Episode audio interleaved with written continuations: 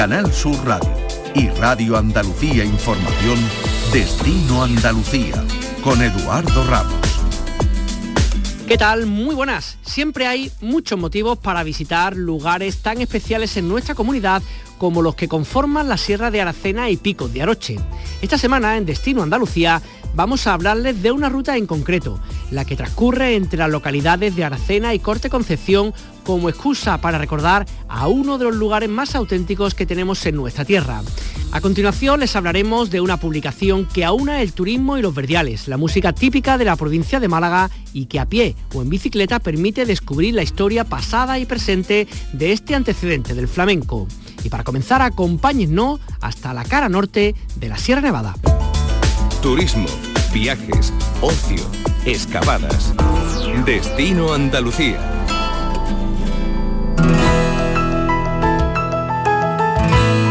Una zona de media montaña y elevado valor ecológico en plena Sierra Nevada almeriense se encuentra el Aula de Naturaleza Paredes. Este equipamiento de educación ambiental está enfocado principalmente hacia escolares y otros colectivos como asociaciones interesados en conocer la riqueza del patrimonio natural y cultural del entorno mediante rutas guiadas o diversos talleres temáticos. El visitante puede recorrer entre extensos pinares y praderas diferentes recorridos que le llevarán hasta la conocida fuente de paredes, el área recreativa Venta del Cerval o hasta el cercano pueblo de Abrucena. Saludamos a esta hora a Enca Aguilar, gerente de Natura. Enca, ¿qué tal? Muy buenas. Buenos días, sí. ¿Qué tal? Bien, bien, muy bien. Cuéntanos un poquito desde la lejanía, porque muchas veces uno cuando habla de Sierra Nevada siempre piensa Sierra Nevada como algo de Granada, pero no hay que olvidar la Sierra Nevada almeriense, que también es una joya que tenemos en Andalucía. Eh, exactamente, la cara norte de la sierra pertenece a la provincia de, Almería y lo que tú dices, cada vez que hablamos de Sierra Nevada lo tenemos asociado a la provincia de Granada, pero no, no los almerienses también tenemos un cachito de ese, paraíso natural. Totalmente. Oye, cuéntanos un poquito qué hacéis ahí en, en esta en, en Paredes y cuáles son las actividades principales que soléis desarrollar. Bueno, el, aula de naturaleza de Paredes tiene múltiples actividades, pues tiene asociado un plan de dinamización que va desde celebración de diversas efemérides, por ejemplo la próxima va a ser la del Día Mundial de Medio Ambiente, o por ejemplo también actividades como talleres, eh, muchos talleres relacionados con artesanía, como por ejemplo el trabajo de la médula o la mimbre o también en talleres relacionados con pues con rastros y huellas de animales, eh, buscar los diferentes tipos de eh, eh, árboles que hay allí en la zona y hacer un taller de herbario de colores con los chavales. En fin, como esto va dirigido a bueno a diferentes colectivos, va a niños, a familias, a mayores, adultos, fin, que dependiendo de la actividad un poco abarcamos todo un público general. Que además una de las cosas que más me llama la atención del espacio que, dirige Enca, un poco, que si no me equivoco, ¿no? El pueblo más cercano creo que es Habla, que estaba a 12 kilómetros, me comentabas, que está en mitad literalmente de, de la naturaleza, con lo cual es un lugar único para muchísimas cosas, pero sobre todo para desconectar desde el mundo, ¿no? Total y absolutamente. Estamos casi a 1.400 metros de altura. El pueblo más cercano que tenemos, estamos dentro del término municipal de Abrucena, pero el pueblo más cercano al que podemos llegar es el de, el de Habla y se encuentra a unos 12 kilómetros, de los cuales los últimos dos y pico son de pista de tierra. Ahí arriba no tenemos nada más que los árboles, estamos rodeados de un pinar maravilloso y todas las rapaces y algunos que otros animales diurnos y nocturnos que nos acompañan. No hay nada más, el único ruido que podemos escuchar es el, sonido de los árboles cuando hay viento en la zona. Oye, y las personas que, que le interese de lo que estás contando, aparte de los talleres que has dicho con chavales, ¿no? De los coles, imaginamos, ¿cómo hacen? ¿Contactan, contacta con vosotros y, digamos, coordinan una visita o puede uno presentarse por allí sin más? ¿Cómo sería la forma para hacerlo? Vale, las actividades normalmente se van publicitando en la página, a través de Facebook, por ejemplo, o a través de la ventana de, de, la, de la, página del, de, de la consejería, ¿vale?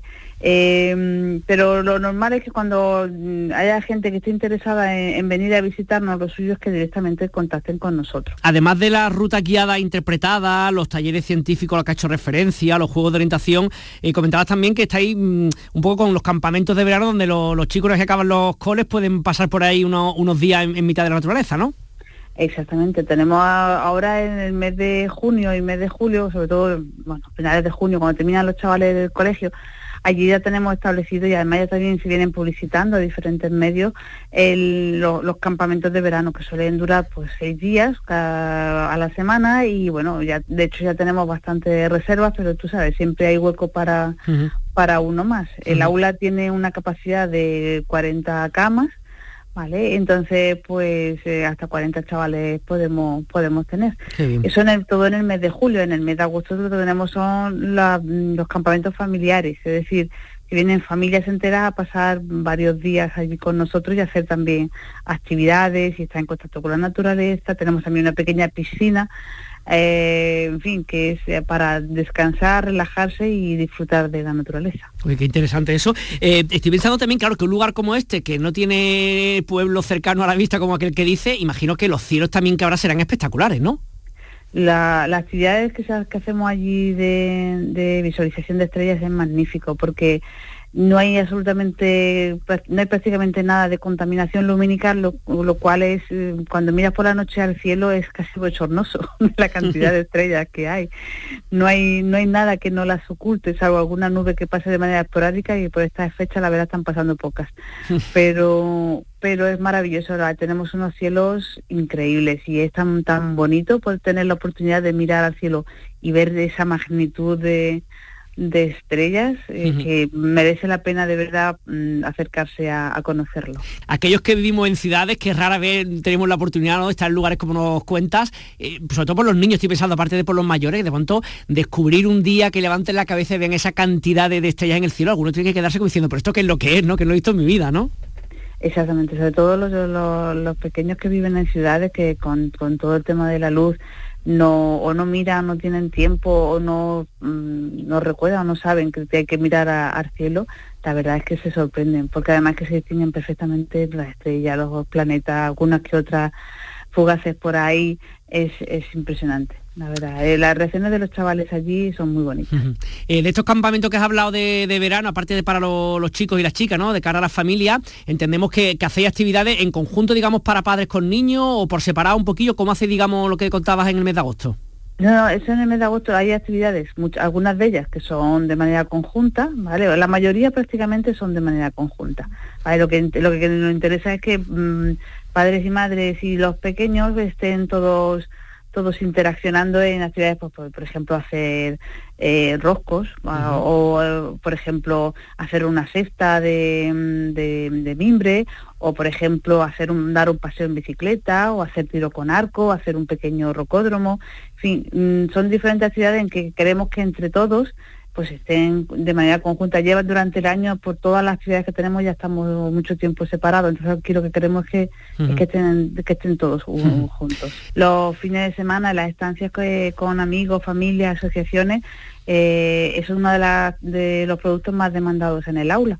Vienen, vienen eso, un grupo de, amigos, amigas que quieren hacer alguna serie de actividades, como por ejemplo, eh, nosotros tenemos hasta 20 bicis que Normalmente las alquilamos para los grupos estos que vienen y hay senderos varios por alrededor, además son senderos cómodos y amplios y se hacen sus rutas o, alguna actividad de las que, como esta de estrellas que te he comentado. Eh, Enca Águila, gerente de Natura Responsable de este espacio, muchas gracias por estar con nosotros y seguimos en contacto. Muchas gracias a vosotros. Destino Andalucía un viaje semanal en Canal Sur Radio. Y Radio Andalucía Información con Eduardo Ramos.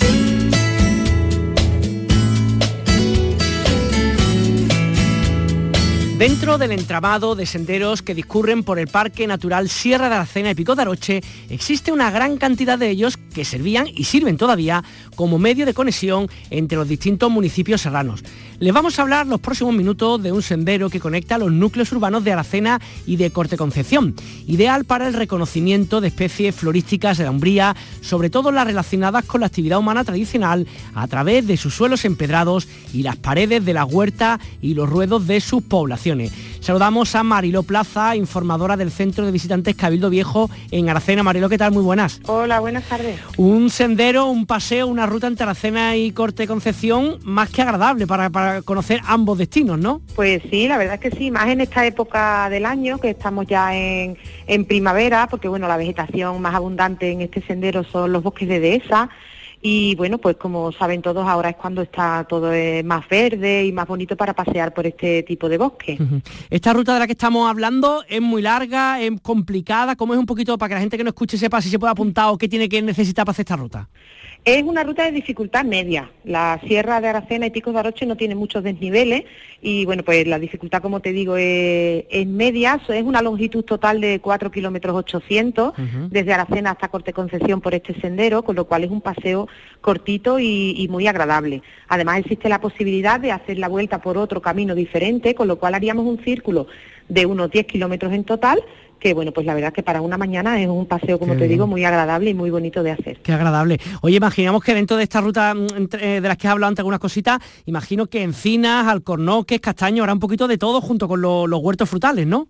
Eso es, sí, e, efectivamente lo que acabas de decir es lo que más abunda en, este, en este sendero. La dehesa fundamentalmente, que además es el bosque que más, que más extensión tiene en nuestro parque natural, las huertas frutales, que ya en esta época también se están preparando, son huertas particulares y cada uno de, sus propietarios, pues bueno, pues están preparándola para poder sembrar todo tipo de hortalizas de verano.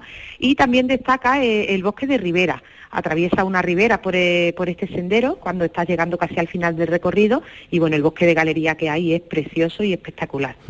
Oye, esta ruta de la que estamos hablando, ¿está pensado un poco para hacerla con algún guía organizado de alguna manera o está también eh, pensado que cada uno lo haga cuando quiere, que pedir permiso? ¿Cómo, cómo va esto? No, permisos no hay que pedir. Eh, se trata de una de las rutas que están incluidas dentro de la red de uso público y no hay que pedir autorización para hacerla por, por cuenta de, propia de cada uno del que venga a visitarnos. También la ofrecemos con servicio de guía que bueno pues también enriquece la ruta porque nuestros monitores pues van explicando todo lo que vamos lo que vamos viendo. Aunque como te digo si la quieren hacer de forma particular no hay tampoco ningún problema. Que estoy pensando que aparte de estas dos localidades que la verdad es que está en un entorno maravilloso pero quería preguntarte por cada una de ellas. Hablan un poquito tanto de la cena como de Corte Concepción aquellas personas que vayan a hacer la ruta si no son de la localidad y le apetece que pueden encontrar en ambos sitios qué es lo más destacado que podemos ver aparte de la ruta que hagamos Sí, bueno, pues desde Aracena, si comienzan en el centro de visitantes, Mm, hasta llegar a la ruta de sendero, pues pasan por todo el centro de la localidad, la plaza del Marqués de Aracena, que destaca por los edificios históricos que tiene alrededor. A partir de aquí continúan subiendo por una cuestecita y llegan hasta la ermita de San Roque, que también es un barrio muy peculiar del pueblo, y desde ahí ya llegan hasta el, sendero. En todo caso, si quieren dedicar la tarde a, visitar el pueblo, pues destaca, como todo el mundo conoce, la Gruta de las Maravillas, su Museo del Jamón y su castillo recientemente inaugurado en su totalidad. Y bueno, una vez llegas a Corte Concesión, pues como llegas cansado, lo suyo es irse a la placita del pueblo, tomarse una cervecita, que también tiene muy buenos productos eh, este pueblo derivados de, del cerdo ibérico, y conocer su, centro igualmente y su iglesia. Son cascos históricos muy peculiares y muy bonitos para conocer. Mm. La verdad que estoy pensando la, cantidad de localidades que por ahí se me ocurren bote pronto, ¿no? seguro que me he oído alguna, Aroche, Alájara, Monastela Real, Linares de la Sierra, Gararoza, que son, son lugares, primero son lugares estéticamente preciosos, como que casi nada desentona, con unos suelos empedrados, unas paredes con unos motivos muy particulares que son solamente de ahí, ¿verdad? Sí, bueno, la verdad es que sí, desde Aracena, por ejemplo, sale otro sendero que llega hasta Linares de la Sierra, que en cuanto a vegetación es muy parecido, pero el pueblo de Linares pues destaca por sus llanos. Los llanos son unos empedrados típicos que antiguamente se utilizaban en las puertas de cada una de las casas para que eh, el ganado entrase a, la vivienda, bueno, los mulos, tú sabes todo, ¿no? Al corral de la vivienda y actualmente pues llama la atención un montón todos estos llanos que hay en cada una de las puertas de, este pueblo, ¿no? Son cositas que destacan en cada uno de ellos y todos merecen ser visitados. Alájar con su peña, el monaster con la mezquita, Cortegana tiene el castillo medieval, en fin, hay un montón de localidades y, muchos recursos para, para pasar unos días muy agradables. Totalmente, estoy pensando que si no va un fin de semana seguro que se va a quedar corto porque no puede comer, hombre, podemos comer cinco o seis veces al día, pero no, nos va a dar tiempo a tanto, así que por nuestra salud también, ¿no? Pero la verdad que, broma aparte, la verdad que es que, es un gusto para estar incluso está pensando ahora que ha pasado la Semana Santa o una semana de vacaciones y disfrutar mucho ahí, ¿no? En, en, cualquier lugar, ¿no? Sí, la verdad es que sí, que hay, mucha, hay muchas posibilidades, muchas opciones para, para disfrutar tanto de senderos como de pueblos, actividades que se organizan, en fin, que, sí que sí queda para estar unos poquitos de días conociendo nuestro parque natural. Aparte de caminar, que es algo pues muy agradable, que como he dicho, cuatro kilómetros, aquellos que quieran hacer de vuelta casi casi diez, que pueden hacerlo también prácticamente pues cualquier persona que tenga media condición física. Me comentabas también que había como otra serie de actividades que se organizan, eh, digamos, organizáis ahí desde el, centro de visitantes de Cabildo Viejo, y uno de ellos es a final de mes relacionado con la miel, ¿no? Sí, nosotros desde el centro de visitantes, pues dentro del plan de dinamización hay actividades diferentes en función de, de la época del año. Todas las pueden conocer en la página web de ecoturismoandaluz.com, en la que se van actualizando los contenidos. Y como, te, como bien dice, el domingo 30 vamos a dedicar una actividad al producto, bueno, a la miel, ¿no? A las abejas, a la miel, a todo el proceso de elaboración de este producto. Vendrá una empresa de, de la Sierra de Aracena y Picos de Aroche con un colmenar a enseñárnoslo, en fin, y se hará un taller de velas. O sea que va a ser una actividad muy, muy interesante que, como te digo, pues en breve estará disponible en la página web para que puedan hacer cada uno de los interesados sus inscripciones.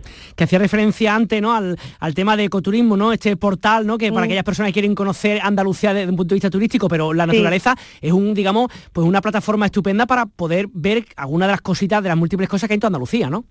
La verdad es que sí. Esta página, como te digo, www.ecoturismoandaluz.com son, mm, es una página web de todos los espacios naturales de Andalucía cada uno de los espacios naturales pues va eh, colgando sus actividades y bueno pues una forma ideal de no perderse nada no de ninguno de los rinconcitos de nuestra Andalucía. Totalmente. Y por qué no comenzar con este que hemos dicho este este pequeño paseo entre Aracena y Corte Concepción y con todas las múltiples cosas que nos ofrecen eh, por ahí por, por esta zona pues Marilo Plaza informadora del centro de visitantes Cabildo Viejo en Aracena muchísimas gracias por estar con nosotros y por compartir nuestro rincón tan bonito de, de, la, de la provincia de Huelva. Gracias a vosotros os esperamos en Radio Andalucía Información y Canal Sur Radio, Destino Andalucía con Eduardo Ramos. Seguimos en titulares contando otras informaciones relacionadas con el mundo del turismo. Cristina Mera, ¿qué tal? Muy buenas. Muy buenas, Eduardo. Se cumplen 100 años de la llegada a la Alhambra de Granada del arquitecto que la modernizó. El patronato conmemora el centenario de la toma de posesión de Leopoldo Torres Balbás fue arquitecto director entre 1923 y 1936, desarrollando una brillante labor de conservación y restauración, lo que ha permitido que el conjunto nazarí llegue hasta hoy en óptimas condiciones. Desarrolló un avanzado método de intervención sobre el patrimonio arquitectónico. El cúmulo de actuaciones de Torres Balbás en la Medina de la Alhambra y en la Almunia del General F es de tanta calidad que se puede afirmar que el monumento que hoy se conoce es la que legó este arquitecto madrileño.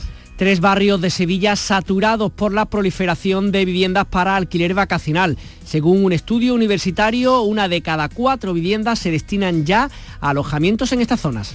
El Arenal, la Alfalfa y Santa Cruz son las tres zonas que han alcanzado el punto de saturación máxima, como muestra un estudio realizado de la Universidad de Málaga y que analiza la situación en las ciudades de Sevilla, Málaga, Córdoba y Granada.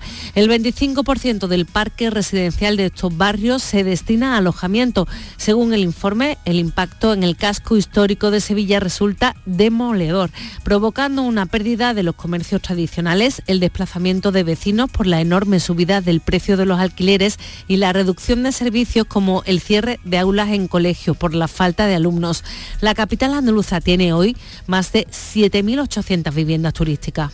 La estación de Sierra Nevada ha cerrado la temporada invernal con un balance de más de un millón de usuarios, de los que 810.000 fueron esquiadores y más de 250.000 visitantes que no han esquiado. La ocupación hotelera de la temporada se situó en torno al 65% con periodos de en enero y en febrero superiores al 80. Asimismo, la estación ha alcanzado los 41 millones de euros de facturación ha tenido una media esquiable de 40 kilómetros durante la temporada invernal. Además disfrutó de casi dos meses con todas las zonas abiertas y espesores de nieve medios de 20 y 60 centímetros. Y el próximo fin de semana se celebra la recreación histórica en la localidad gaditana de Algodonales. Se trata de la edición número 17 de la recreación histórica del 2 de mayo. Se celebrará entre el 29 de abril y el 1 de mayo y se hace con motivo de la invasión francesa del siglo XIX. Esta localidad gaditana se sitúa a la sombra de la Sierra de Líjar y atesora yacimientos prehistóricos como el Cerro de la Botinera. Además se puede descubrir sus encantos a través de una ruta por sus fuentes y manantiales.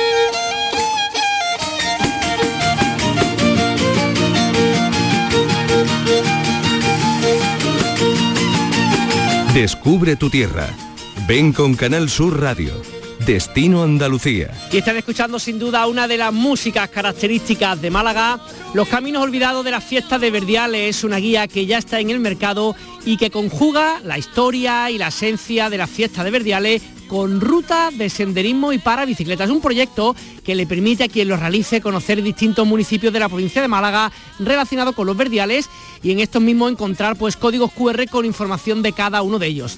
Saludamos a David Villalta, que es alcalde de la Panda de Verdiales de Arroyo Conca y además el autor de este libro. Daniel, ¿qué tal? Buenas tardes. Hola, muy buenas tardes, ¿cómo estamos? Gracias por estar con nosotros. Oye, imagino que eh, la creación de este libro, de esta guía, tiene que responder a, dos pasiones tuyas, ¿no? Los verdiales y la naturaleza, ¿no? Bueno, por supuestísimo, como bien has imaginado, se conjugan esas dos pasiones. Este libro, si no cabe duda, que es fruto de, de la unión de dos, de dos, es un libro que, que, emana sentimiento y hay mucha Málaga metida ahí dentro, ¿sabes? Y por supuesto que no es flor de un día, sino que es el fruto de, toda una vivencia, de toda una vida, pegado a la fiesta y pegado a la montaña, que además son dos escenarios que se comparten, por supuesto. Y cuéntanos, son 24 rutas interactivas, BTT y senderismo. ¿Qué va a encontrar la gente que adquiera este exactamente en, el documento? Cuéntanos.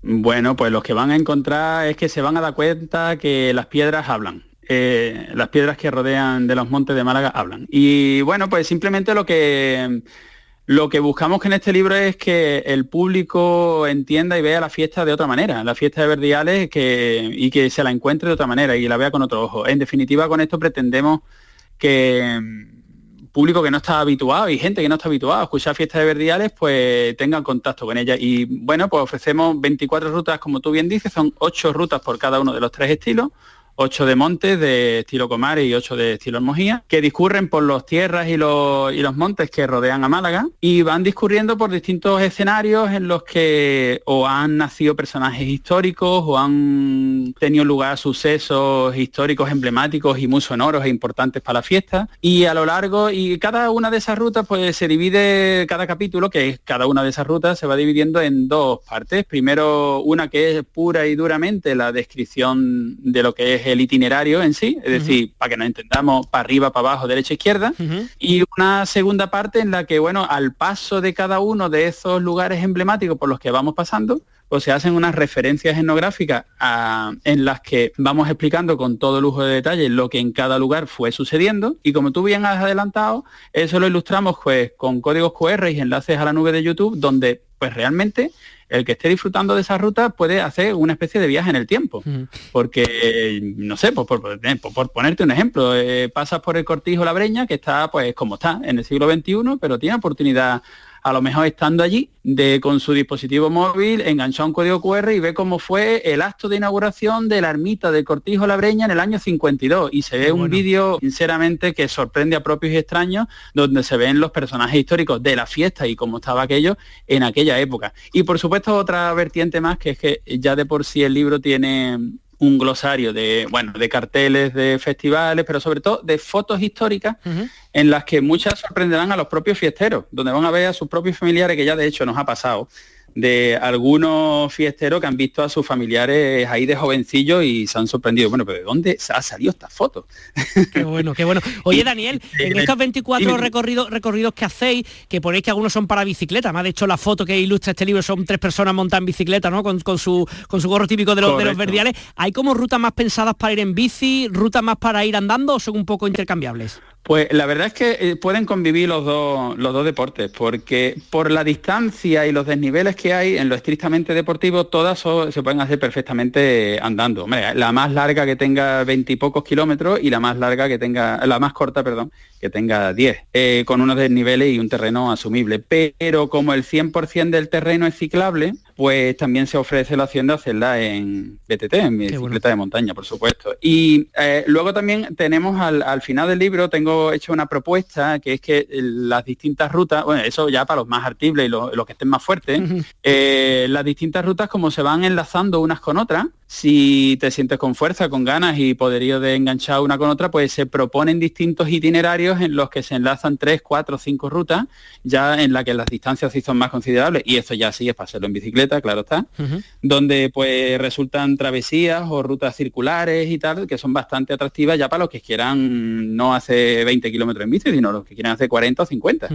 Oye, para aquellas personas que nos estén escuchando, que a lo mejor no sean muy conocedores ni de los montes de Málaga ni de los verdiales, ¿por dónde pueden empezar? ¿Qué recomendaciones no sé, de las, sé que son muchas, ¿no? Pero ¿cuál recomendación puede ser una primera parada, una primera probadita de esto de lo que estamos hablando, Daniel?